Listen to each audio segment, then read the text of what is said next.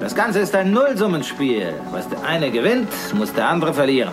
Wenn man erst drauf kommt, sobald es im Wall Street Journal steht, wird es mit Sicherheit zu spät sein. Und jetzt hört mir zu, hört mir genau zu. This is a five train. The next stop is Wall Street. Investment Briefing, das Update von den Finanzmärkten. Hallo ihr Lieben, schön, dass ihr wieder mit dabei seid bei einer neuen Podcast-Folge. Ich bin Anne Schwedt, eure Expertin an der Wall Street mit wie immer allen wichtigen Tipps, Tricks und Insights. Was für eine verrückte Woche an der Wall Street, kann ich euch sagen. Montag war ja Feiertag, da hatte die Börse zu und dann wurde die Woche ziemlich genau in zwei Teile geteilt. Dienstag und Mittwoch, die Tage vor den Nvidia-Quartalszahlen, da war angespannte, schlechte Stimmung angesagt und dann Donnerstag und Freitag, die Tage nach den Nvidia-Quartalszahlen, da war dann Party angesagt mit Rekordständen. Dazu aber gleich mehr.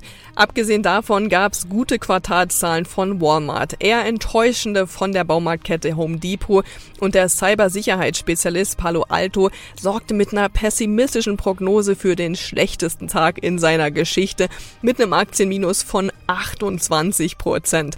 Die US-Bank Capital One übernimmt die kleinere Bank Discover. Das sorgte für einen Aktienplus bei beiden.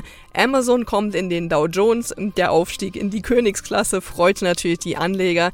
Das Protokoll der letzten Notenbank-Sitzung wurde an der Wall Street eigentlich weitestgehend ignoriert. Es enthielt nämlich keine neuen Details zur weiteren Zinsstrategie. Insgesamt sind wir also mit einem guten Plus bei den drei großen Indizes ins Wochenende gegangen und die Vorzeichen für die anstehende Woche sind auch gut. Und das sind unsere Themen in dieser Ausgabe. Nvidia hat mit seinen Quartalszahlen diese Woche alle an der Wall Street begeistern können und die Aktie auf neue Rekordhöhen geschickt. Ist der Hype aber bald doch schon wieder vorbei oder ist es jetzt eine gute Idee, noch in die Aktie einzusteigen? Das kläre ich für euch.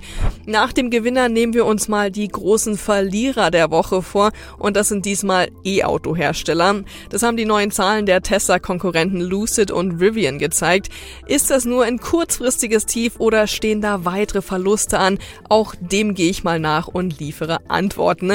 Danach folgt das DAX-Update. Diesmal geht's da passend zu dem Thema davor um Mercedes. Der Autobauer hat mal eben seine Electric-Only-Strategie kassiert. Darüber spreche ich mit meinem Kollegen Christian Schlesiger. Eigentlich wollte Mercedes ab 2030 nur noch Elektrofahrzeuge verkaufen. Aber der Absatz der E-Autos hinkt weit hinter den Zielen hinterher. Die schlechten Nachrichten für Mercedes sind aber auch gute Nachrichten für Anleger.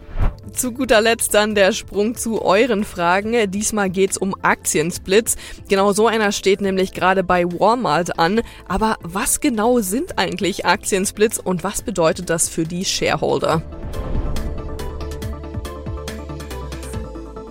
Das sind unsere Themen heute. Die komplette Ausgabe hört ihr aber nur als Teil unserer Pioneer-Familie. Für alle, die noch nicht an Bord sind, gibt's noch ein besonderes Testangebot. Schaut einfach mal auf thepioneer.de und steigt ein. Dann könnt ihr hier nämlich direkt weiterhören und jede Woche neue Insights mitnehmen.